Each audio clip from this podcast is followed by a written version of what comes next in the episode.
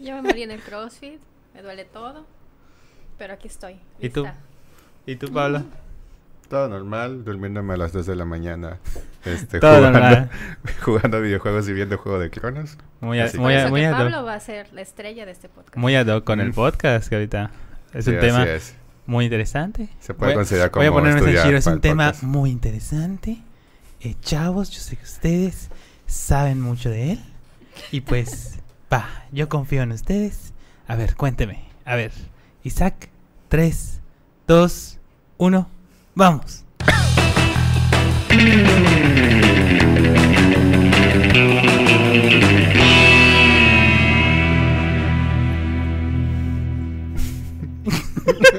¡Internet! Güey, me moría de ganas de decirlo por primera vez. eh, sin, sin que, sin que Sanshiro me juzgue. El día de hoy yo soy su host. No sé si se acuerdan de mí. Mi nombre es Miguel. Y pues hoy eh, estoy acompañando a mis compañeros en representación de nuestro queridísimo jefe Sanshiro. Que por eh, causas de fuerza mayor, eh, que el banco haciendo sus cagadas como siempre, eh, no pudo venir. Y el día de hoy tenemos un podcast interesantísimo, creo yo, porque la verdad yo no sé nada. Y, y mis compañeros me van a ilustrar el día de hoy, que es, eh, a ver, eh, para empezar, perdón por estar muy animado, pero bueno, eh, me acompaña mi queridísima compañera Diana. Hola, Internet. Diana, ¿de qué vamos a hablar hoy? Vamos a hablar de las claves del marketing en los videojuegos. Isaac, mucho aplauso y todo, pero no se escuchó lo que dijo Diana. ¿Lo puedes repetir, Diana? Vamos a hablar sobre las claves del marketing en los videojuegos. Ok, ok. Eh, Pablo, ¿cómo estás el día de hoy? Muy bien, aquí feliz de estar aquí hablando de videojuegos. Algo que, un tema que me gusta bastante. Creo que tu felicidad la conservas para ti mismo porque te Sí. escuché un poquito en serio. Pero bueno, creo que es un tema interesante. Eh, pues la verdad, eh, estoy aquí como un escucha, como un ente que quiere aprender de ustedes dos. Así que, eh, pues no sé. eh, ¿qué, onda con, ¿Qué onda con el marketing de los videojuegos? Bueno, para, para empezar, vamos a este vamos Ah. a definir qué es el marketing de videojuegos. Ajá, a ver, perdón que te interrumpa. Vamos a hacer un pequeño resumen de prácticamente de qué vamos a abordar el día de hoy. Bueno, vamos a ver qué es el marketing de, de videojuegos, cuáles son los elementos esenciales, los tipos de producto para hacer marketing de videojuegos, porque en realidad hay muchas formas de, de hacerlo.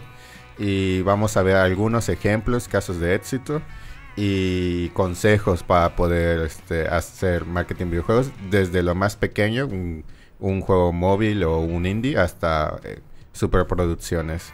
Y es que creo que, eh, bueno, desde mi punto de vista, creo que consideramos que el marketing y los videojuegos son como que muy aparte, con realidad son como que uña y mugre, ¿no? Al final de cuentas.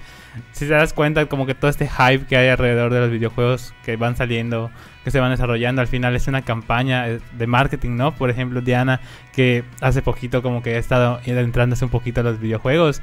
Te has estado permeando de esto igual, ¿no? Sí, es que pues eh, desde el- nuestra generación creció con esto y no, Claro. aunque yo propiamente no soy muy afecta a los videojuegos, pues en su momento yo tuve la oportunidad de jugar Play 1, ¿no? O sea, tuve un Play 1 y jugaba ahí algunas, algunas cuantas cosas como Rayman. Y pues a lo largo de los años, pues que si las maquinitas afuera de la escuela y pues actualmente es que estoy empezando a jugar un poco, eh, un poco más, ¿no? Entonces por eso que me invitaron a participar en este podcast. Muy bien, muy bien. Y es que prácticamente los videojuegos eh, son parte de la cultura popular y no solo, o, sea, sí por lo, el valor que representan, que han aportado a las generaciones, pero también por a veces las diversas campañas de, de marketing, ¿no? Que se hacen, ¿verdad, Pablo? Sí, este, es que realmente el marketing está desde el propio desarrollo del juego. Muchas personas este, creen que primero se desarrolla el juego se- y ya cuando está a unos pocos días de publicarse empieza a generar las campañas de marketing. Claro. Pero en realidad es- eh, empiezan de forma simultánea.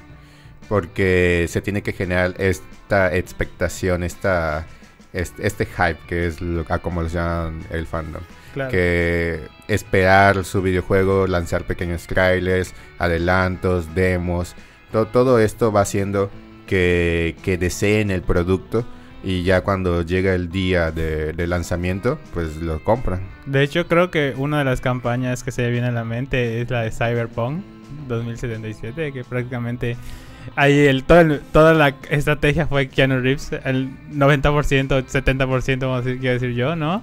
Al final el juego fue pues, otra cosa. Pero, ajá, vamos a decirle que eh, esto que tú me comentas, ¿no? Que va muy de la mano, creación y marketing. De hecho, creo que ahí podemos hacer hincapié en que hay que tener una buena campaña de marketing, pero también un buen producto. Porque lo que pasó con Cyberpunk es que la campaña de marketing fue muy buena, o sea, sigue siendo muy buena, pero hubieron varios problemas de desarrollo, este, problemas de en el trabajo, es un tema bastante complejo, que al final de cuentas se le salió de la mano y pues llegó con muchos problemas el juego y obviamente eso afectó de manera negativa la reputación que ya tenía. Vamos a decirle que el mismo hype los consumió. Exactamente. O sea, ellos se metieron el pie, entre comillas, por hacer hype y no poder cumplir con la meta. Creían tanto hype, tanta necesidad en los usuarios que al final pues otorgaron un resultado muy correteado, ¿no? Y es, es una lástima porque CD Projekt Red, que es la desarrolladora de, Cyberpunk, ya tiene una reputación muy alta con The Witcher 3. Este, por eso es que los fans confían ciegamente en, lo que iban a entregar. Y pues al final, pues todos nos dimos cuenta de que pues estas cosas pueden pasar. O sea que incluso los grandes pueden cometer errores. Exactamente, los experimentados pueden tener tropiezos, ¿no? Y bueno, pues para que, sin importar si eres un pequeño eh, mediano, gran, un desarrollador indie. A ver, Diana, cuéntanos un poquito de qué es el marketing de videojuegos. Pues prácticamente para ya dar este conocimiento a la gente. Claro, como su nombre lo indica, pues básicamente es hacer las estrategias de marketing para la venta y distribución de los videojuegos propiamente, ¿no? En este caso, pues utilizamos diferentes medios de comunicación y siempre estamos buscando la satisfacción de los consumidores.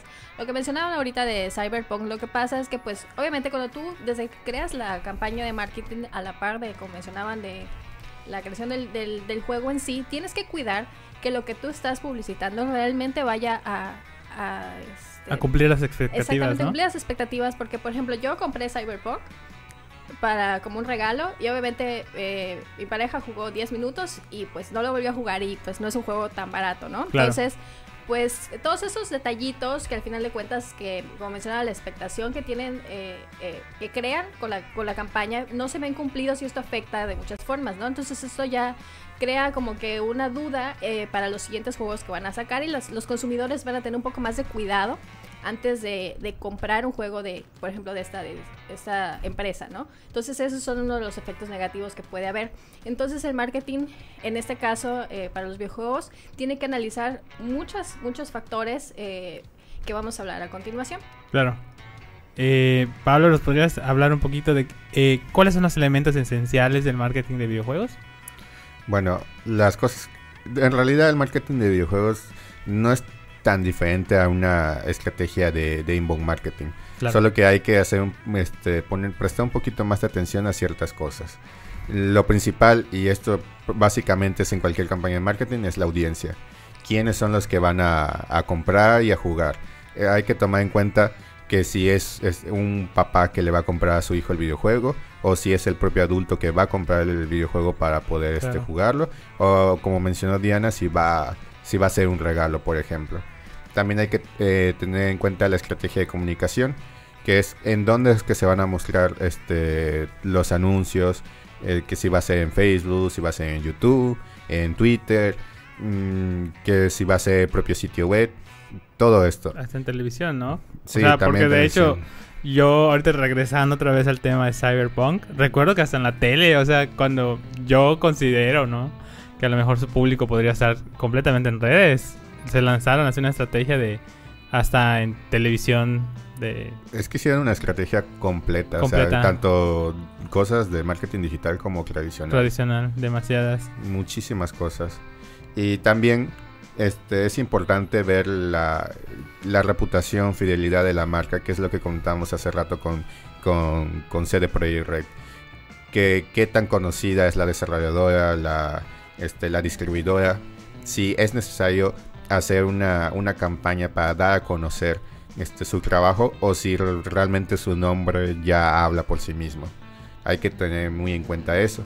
Y por supuesto, cuando hablamos de videojuegos también tenemos que tomar en cuenta su género, así como tomamos en cuenta el tipo de, producto, las características que tiene cualquier otro producto. O sea, que si es un juego enfocado a que sea niños, que si a jugar en cooperativo, o que si es un RPG, un shooter, todo esto porque en los videojuegos un, un, error que cometen muchas personas que no están tan metidas en la industria de los videojuegos es que creen que todos los videojugadores este, lo que hacen es comprar todos los juegos que hay y en realidad no. O sea, hay tantos géneros como los hay en las películas, como lo hay en las series y no a todos les gustan lo mismo. Entonces hay que segmentar muy bien el, mercado ahí. Y por supuesto, el distintivo del, del juego qué es lo que hace diferente a tu juego del resto. O sea, qué es lo que tiene diferente. En Cyberpunk, por ejemplo, hay un montón de RPGs. Eh, pero lo que tenía ellos era que pues muy pocos habían explotado el género en Cyberpunk en sí. Y aparte ofrecían una experiencia más completa, de más inmersión que otros RPG. Y pues obviamente por último, la plataforma. Si va a salir en Steam, si va a salir en Xbox, si va a haber formato físico, etcétera. Exactamente, y sobre todo igual esos pequeños perks que, hacen diferente, ¿no? A las ediciones, por ejemplo, las ediciones coleccionista y todas esas cuestiones, ¿no? Muy súper... Eh, que algunos pueden decir pues muy elaboradas, pero pues son cuestiones pues igual mercadológicas, ¿no? Para al final de cuentas como que quedar en la memoria pues, colectiva o mínimo de las, del grupo que, que guste de este de estos tipos de videojuegos, ¿no? Del tipo del videojuego que tú lances. Sí. Y bueno, eh, Diana, háblanos un poquito de los tipos de productos y, el marketing que recomendaríamos, ¿no? Porque no todos los juegos son iguales. De hecho, creo que con la llegada de los juegos móviles se ha diversificado demasiado las categorías de videojuegos y no sé si nos puedes contar un poquito. Claro, desde por ejemplo lo que mencionas de la llegada de los juegos móviles, desde que tu smartphone ya te permite jugar y ya no necesitas estar en una consola o en una computadora, pues te permite llevar tu videojuego donde sea, ¿no? Entonces esto eh, ha, abierto la brecha para que, por ejemplo, niños pequeños puedan jugar desde Angry Birds o cualquiera de ese, tipo de juegos este, que son para tabletas. Eh, por ejemplo, yo en mi caso tengo un jueguito en mi celular que Pablo se ríe, pero tengo un año jugando lo que es así como que, ay, hago unas acciones y puedo, me, gano un sofá para decorar, yo estoy decorando una casita, ¿no? Es una mansión. cuál es. Entonces, eh, eso, em, de hecho, en los juegos móviles hay mucho engagement con las mujeres. Por ejemplo, hay otros juegos que, por ejemplo, tienes acciones, que si cambios de look, y no necesariamente tienen que ser así cosas de em, temas de mujer para que una mujer se sienta atraída por un videojuego, ¿no? Pero pues eh, últimamente entre las señoras, hasta las señoras ya de 40, 50 años están jugando mucho en sus teléfonos, ¿no? Desde, eh, el famoso Candy Crush cuando salió, ¿no?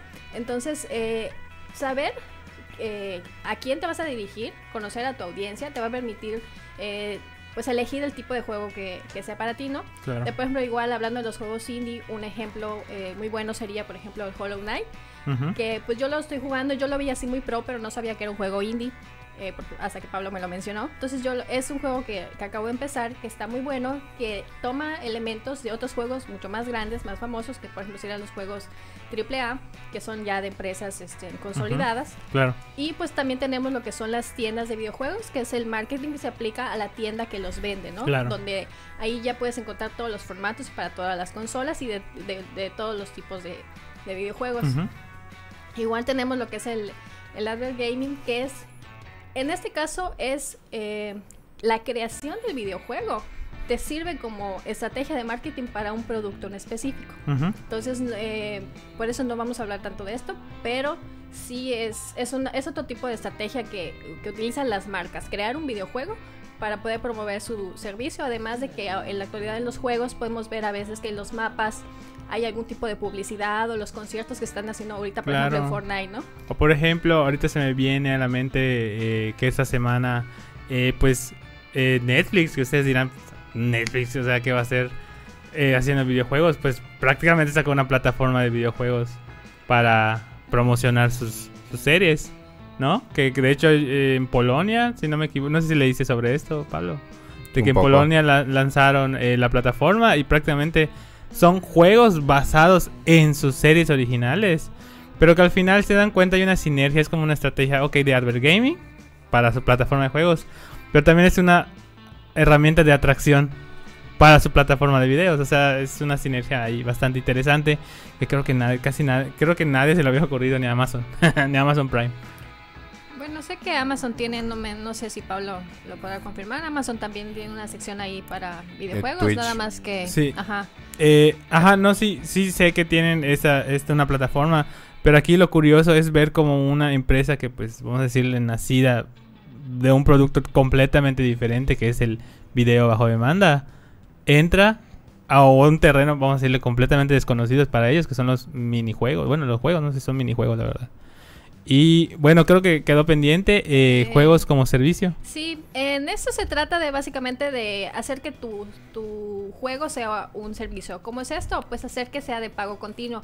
El hecho de que tú puedas comprar, no sé, que si tu traje, o- los- esos elementos de videojuegos que Sí, con como Fortnite. Creo que Ajá. Fortnite es el ejemplo más claro. Es el mejor de, ejemplo. de eso. Sí, eh, por ejemplo, igual en los juegos de los juegos móviles esto es muy común, de de que si neces- te, te quedaste sin vidas para seguir jugando eh, por una pequeña cantidad, tú pagas con tarjeta y puedes seguir jugando, ¿no? O si necesitas un elemento que es una bombita o ese tipo de cosas, Sí. eh, pues eh, de eso se trata, ¿no? De que el juego sea un servicio que le permita a la empresa seguir ganando después de que pues el juego fue vendido, ¿no? O sea, que no se queden que ya vendí el juego, sino que ¿cómo voy a ganar más dinero? Pues que dentro del mismo juego ellos puedan seguir gastando dinero. Sí, y creo que igual otro ejemplo, y Pablo no me dejará mentir, es Game Pass Xbox. Ah, sí. Todo Game Pass está completamente enfocado a, juegos como servicio. Porque ya no te gastas, no sé, un- como 10 mil pesos comprando 10 juegos. Sino que pagas una pequeña cantidad, que es 200 y cacho pesos al mes, y tienes acceso a un montón de juegos. Que, y de hecho, esto ha sido muy benéfico también para los indies. Porque muy pocas personas se aventuraban a ver este, a probar indies y ahora con Game Pass tiene un montón de este tipo de juegos. La gente los prueba y se ha demostrado que ha habido una tasa mayor de compra este, Claro. con jugadores de Game Pass. O sea que les gusta tanto que se los terminan comprando. Sí, de hecho es una estrategia interesante porque, ok, al final ustedes dirán, suena como que medio redundante, si estoy pagando una suscripción, ¿por qué comprar el juego? Pero eso que tú mismo tú comentas, es, que se volvió un escaparate de videojuegos, al final es una especie más de escaparate, un híbrido entre escaparate slash servicio, porque al final los juegos van rotando cada determinado tiempo. Pero eso, o sea, lo que voy es que eso ha ayudado a exponer juegos que a lo mejor se pudieron haber quedado rezagados en un modelo tradicional y llevarlos al frente y hacer que más gente lo conozca. De hecho, muchas personas se preguntan precisamente eso de cómo es que llegan a comprar un juego que está en Game Pass.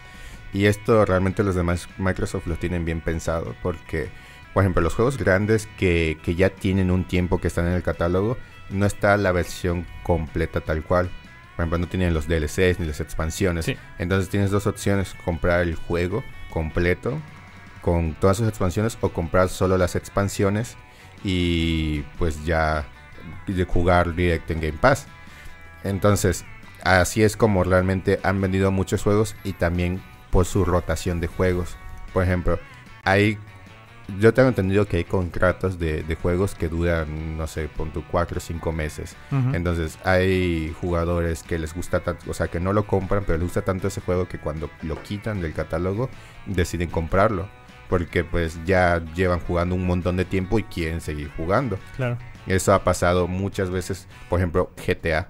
GTA este, lo metieron cierto tiempo y lo, de hecho lo han, lo han metido y lo, este, y lo han quitado del catálogo varias veces.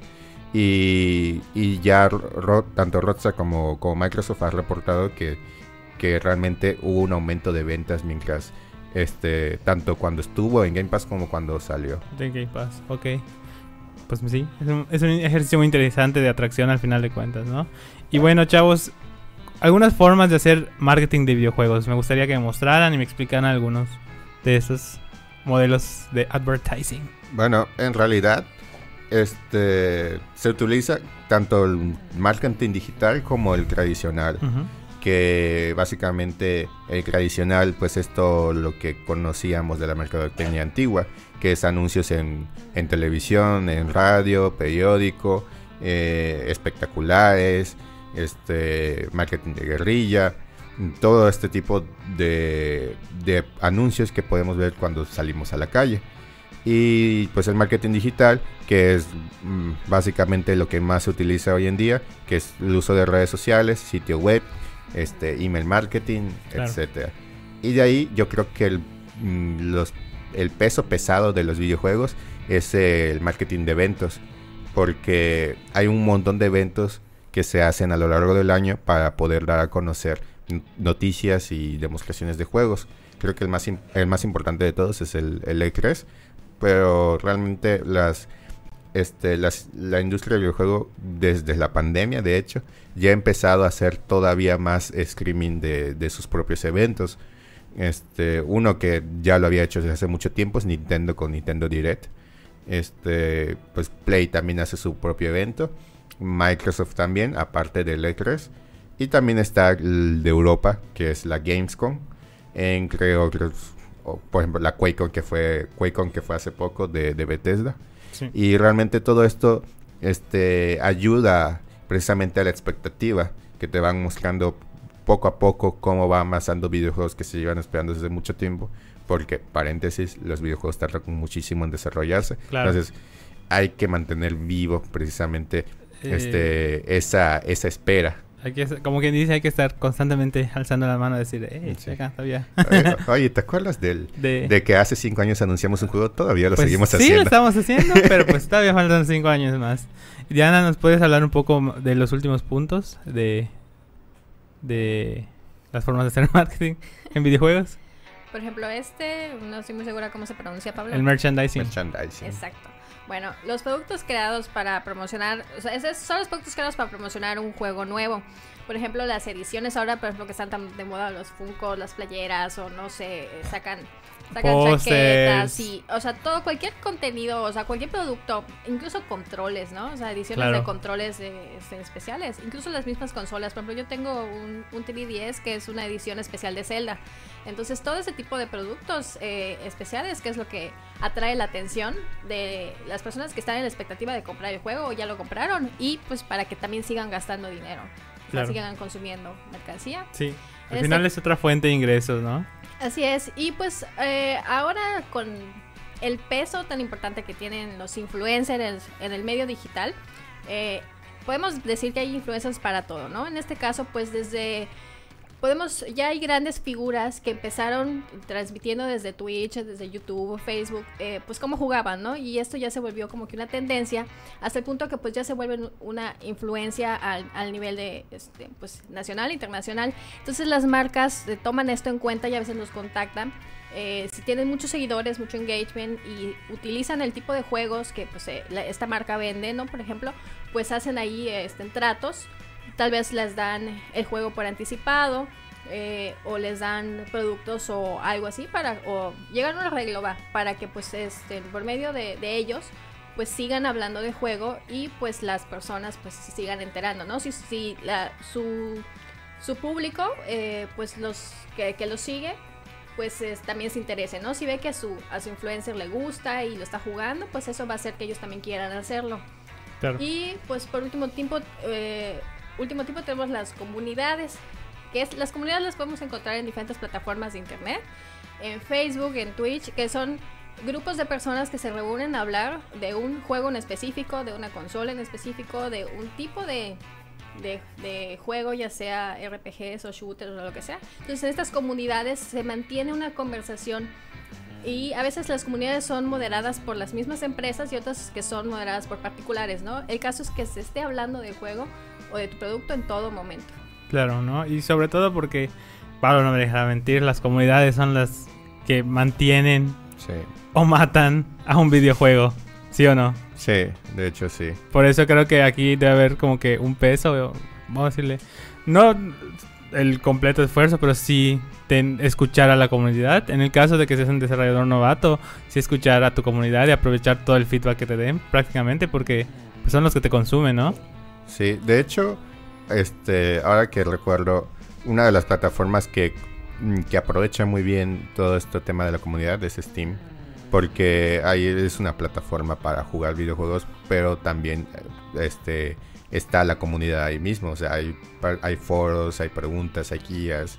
Y pues ahí mismo puedes hablar con otras personas de, los juegos que, que te gustan, preguntar cosas y pues conocer gente y añadirlos a, tus amigos y pues jugar con ellos obviamente. Sí, bueno, aquí vemos algunos ejemplos de marketing digital, eh, tradicional igual, como ven carteles en la ciudad de Tokio. Es en Japón, sí. Igual, pues, una el, como bien comentaste, ¿no? El evento de transmisión de Xbox, que fue esa semana, si no me equivoco, ¿no? Que de hecho me acuerdo que compartiste el enlace. Igual merchandising, como ven, tasas, todo lo que tenga que ver con productos de consumo casi inmediato. Marketing de influencers. Eh, y pues ejemplos de comunidad, ¿no? Que ah, comunidades hay muchas. Y bueno, chavos, ahora sí es su momento de ilustrarme y que me digan cuáles son los pasos para hacer los para hacer marketing en videojuegos. Bueno, el, lo primero que tienes que hacer es prácticamente crear el buyer persona, o sea, conocer tu audiencia. Que, ya saben que el buyer persona, ya lo hemos dicho un montón de veces aquí. Es la base. la, base se lo vamos a repetir muchas veces y es como que una constante en el podcast. Pero si, si no conocen a quién le van a vender, pues está muy, está muy cabrón en el caso. ¿Verdad? Sí. y ya después de eso hay que crear el embudo de marketing para poder este es indicar el camino que, que vas que va a llevar este, todo el proceso de ventas. Y después eh, hay que observar muy bien a la competencia, hacer benchmarking para tener un conocimiento más amplio de, de qué es lo que están haciendo ellos y qué puedes mejorar tú. O sea, no es, hay que tener muy claro que el benchmarking no es copiar de tu competencia, sino ver qué es lo que hacen y pues mejorarlo. Es ver cómo, es ver lo que tu vamos a decirle, no que esté medio estúpido, ver lo que tu competencia no ha logrado captar, ¿no? Desde su punto de vista, no tener otro ángulo, otra perspectiva de sobre una idea, un, un, tema, ¿no? En específico. Y Diana, ¿puedes continuar? Claro. Bueno, en este ya después de, de hacer el benchmarking eh, y definir qué está haciendo bien y qué está haciendo mal la pues la competencia para poder nosotros elegir nuestras estrategias. En este caso, pues sería eh, pues definir cuáles vamos a utilizar, por ejemplo, los ejemplos que mencionamos anteriormente, y pues también asignar los recursos que necesitamos, porque podemos eh, decidir y usar una estrategia grandísima, pero si no tenemos los recursos, pues también, ¿no? Entonces es definir las estrategias que necesitamos y eh, los recursos que vamos a utilizar. Después ya vamos a ver lo que es la creación de contenido de valor, que es, que es, que es lo que estamos hablando, ¿no? pues si nosotros como empresa tenemos un foro, tenemos que hacer, por ejemplo, ya sea imágenes, slides, videos, promos, demos, este, trailers, todo lo que vamos a utilizar, eh, incluso la creación de un blog, ¿no? Donde pues en, existen muchos blogs de videojuegos que, que, son, tienen muchos lectores y que pues sirven para alimentar la comunidad, entonces todo este tipo de contenido se tiene que realizar de acuerdo al valle persona y la etapa en el embudo en el que, el que se va a dirigir, ¿no? Claro. Y eh, pues vamos a utilizar estrategias estacionales y también aplica para los juegos que no son de temporada. En, eh, con estrategias estacionales me refiero, por ejemplo, a sacar un producto especial o un demo, un algo, eh, en las fechas importantes, que si Navidad, que si 14 de febrero. Entonces estas fechas se tienen que aprovechar porque pues eh, es donde cuando la gente está más pendiente, ¿no? está la expectativa de que de seguro va a salir algo. Claro. Y por último, ¿me puedes comentar un poco de los últimos dos puntos, Pablo? Que son bien que siguen siendo igual importantes. Bueno, pues mm, de hecho ya lo mencionamos un poco hace rato, que es que trabajar con influencers es muy importante al momento de hacer marketing de videojuegos, porque este, de hecho mm, seguramente si ustedes ya compran videojuegos habitualmente ya se habrán dado cuenta de que dos, tres días antes de que salga un juego, siempre hay algún screamer que lo está jugando ya. O ya hay un youtuber que ya hizo una reseña, vamos a decirle de los, por ejemplo, vamos a poner de Cyberpunk, ¿no? Los primeros tres eh, niveles, capítulos. Sí, esto es muy importante para decidir este, la compra del videojuego porque eso genera confianza en, el espectador. Y pues obviamente lo que ya hemos dicho muchas veces en, en otros podcasts, que es medir, rastrear, analizar y optimizar. Claro, en marketing digital todo es medir, medir y optimizar. Claro. Y bueno, pues cuénteme un poquito. Aquí tenemos dos casos de, bueno, tres casos de Tres éxito. casos de éxito. Eh, me gustaría que, pues, así de boleto, me, me platiquen lo más importante de, de cada tres, de cada uno de los tres. Bueno, en este caso yo te menciono que hoy traigo mi playera de Zelda precisamente. Que es uno de los pocos juegos que, con los que estoy familiarizada. En este caso, pues, eh, Zelda, cuando hizo el relanzamiento de, de Legend of Zelda Ocarina of Time en 3D, eh, que es un juego de acción y aventuras pues muy popular, incluso para Claro. los que no juegan. O sea, Creo que es pueden uno de identificar que es Zelda, ¿no? Entonces, el, Zelda que no es Zelda, todos lo conocemos. Así es, precisamente de eso trata mi playera. Entonces, eh, en este caso, cuando hicieron el relanzamiento, utilizaron marketing de influencers, por así decirlo, porque eh, sacaron unos comerciales con Robin Williams, el, el actor, un actor muy querido, muy conocido así, con fama internacional. Eh, el factor clave en esto fue que el actor era un fan así, súper asiduo del videojuego, tanto así que su hija recibe el nombre de Zelda, ¿no? Entonces hace los, hicieron dos comerciales con su hija, eh, haciendo alusión de que ella se llama Zelda y que Robin Williams está muy obsesionado con el juego. Entonces esto tuvo muchísimo engagement y pues eh, su- ha sido una de las mejores campañas que ha hecho Nintendo. Además en Japón eh, utilizaron una banda este, de chicos que se llama Arashi, que era muy popular en esa época. Ujú. Hicieron campañas para televisión y publicidad impresa, o sea, marketing tradicional, que también les funcionó muy bien. Y pues en eh, otras estrategias así que hicieron en algunos países en específico, como Grecia, Estados Unidos, Nueva Zelanda, es que, por ejemplo, si tú comparabas o, este, del, o separabas el juego, te llegaba un producto especial, ¿no? De, en cada país. Por ejemplo, creo que en México te mandaban una playera edición especial. O en Estados Unidos te mandaban un póster y una taza o algo así, ¿no? Entonces, esta, este extra que tú recibías por apartar el juego, pues igual generaba expectativas y pues Claro. el hecho que tú tuvieras una recompensa te incentivaba pues apartar. Entonces esto pues al final de cuentas en los resultados, este, en, en, Japón el juego tomó el primer lugar en la lista de hardware después de 12 semanas y en Norteamérica lideró las ventas en, su, en la multiplataforma en su semana de debut y se vendieron más de 3 pu- 3.36 millones de copias en todo el mundo en menos de 30 días de su lanzamiento. Entonces Claro. fue una campaña que todo lo que hizo para el relanzamiento de ese, de ese videojuego fue, fue monumental y tuvo los resultados que estaban esperando. Claro. Es prácticamente echar toda la carne al asador, ¿no? Pablo. Sí. Bueno, les comento los, los últimos dos casos de éxito brevemente. Eh, The Witcher 3, que igual CD Projekt Red, este, eh, está basado en, en un libro de este, en una serie de libros y pues para ello, para darle vida a, a Geralt de Rivia, o sea, para, para poder promocionar más, porque ya tenían ah, dos juegos anteriores que sí habían sido exitosos, pero no tanto como The Witcher 3, crearon un trailer mm, cinematográfico muy muy bueno este que tiene 14 millones de vistas. Y pues también eh, aparte de eso le dieron un enfoque completo de satisfacción a- al jugador tomaron sus opiniones en cuenta este interactuaron mucho con la comunidad eh, y pues pues ahora sí que al momento de lanzar el juego ya tenían ganado al público Claro. dieron varios DLC duran y también hubo como que una etapa en la que ya habían lanzado el juego en el que dieron varios DLCs gratuitos este expansiones muy grandes que, que estaban a precio muy corto y pues todo esto generó que, que pudieran ganar este 560 millones de dólares en total. Y nada más en su lanzamiento pues fueron 209 millones. Fue bastante. Ahora bien con Assassin's Creed 3 que que pues es de la, de la saga de, de Assassin's Creed. Eh, los quienes ya hayan jugado Assassin's Creed y, está, y está ya estén metidos eh, en este mundo, saben que Ubisoft hace igual trailers muy buenos que pues ya en el gameplay no se ve tanto tan igual, pero al menos los trailers son muy buenos. Entonces igual desarrollaron unos trailers y unas demos que, que, que pues obviamente generaron mucho hype y también contrataron influ- in- este, influencia, en este caso futbolistas, que fue Ramos y Piqué, para poder hacer sus campañas. Y pues igual el juego, el juego vendió muy bien y de hecho es uno, un juego muy importante porque ahora sí que muchos consideran que, que es el final, ahora sí que canon de la saga, porque pues se cierra la historia que ya venía desde el 1. Y pues fue este fue muy muy muy exitoso.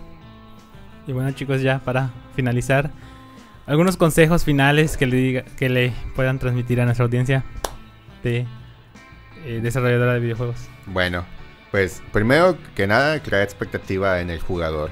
Este, con lo que ya mencionamos antes, este, mantener viva pues ahora sí que la comunidad con demos, trailers, etcétera.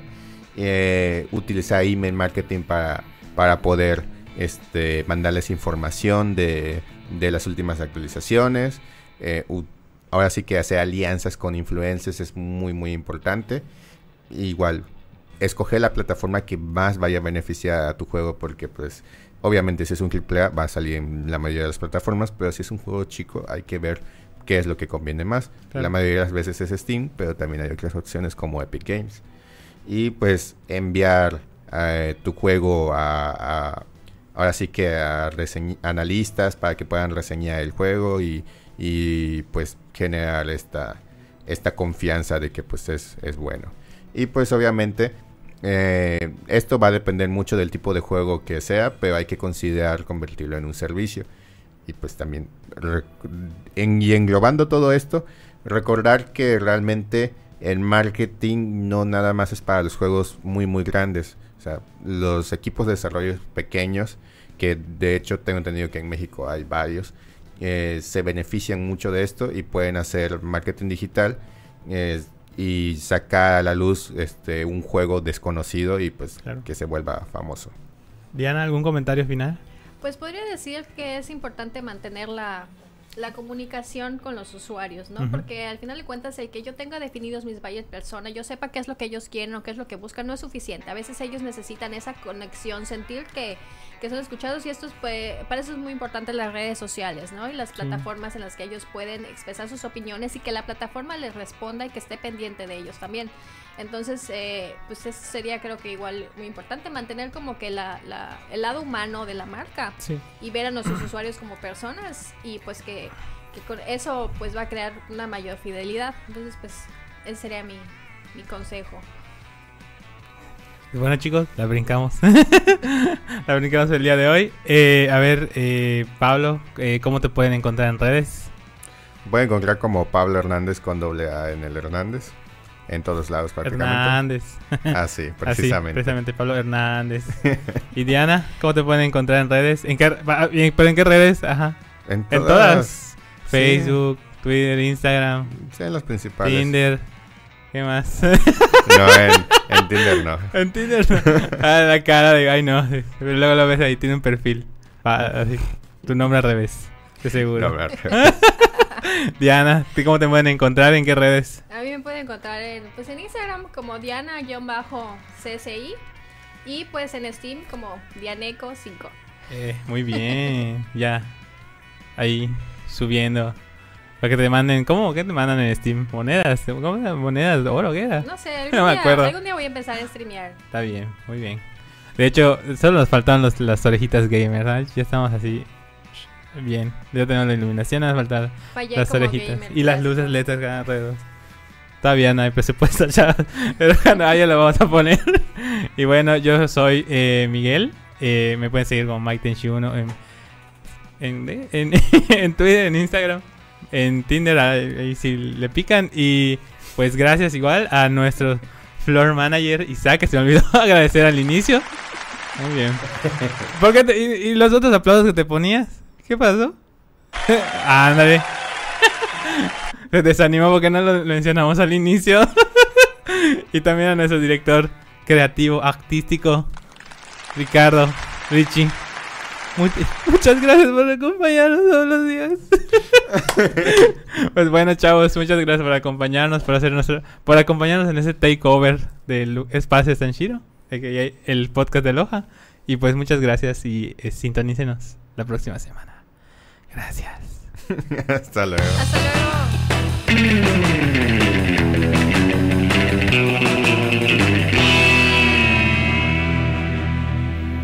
Pues a ver qué nos dicen, chavos. Creo que nos extendimos mucho. Sí, de hecho lo sé. Mucho audio. Es que me emocioné. Mucho. Howl. Está bien. Pues a ver, espero.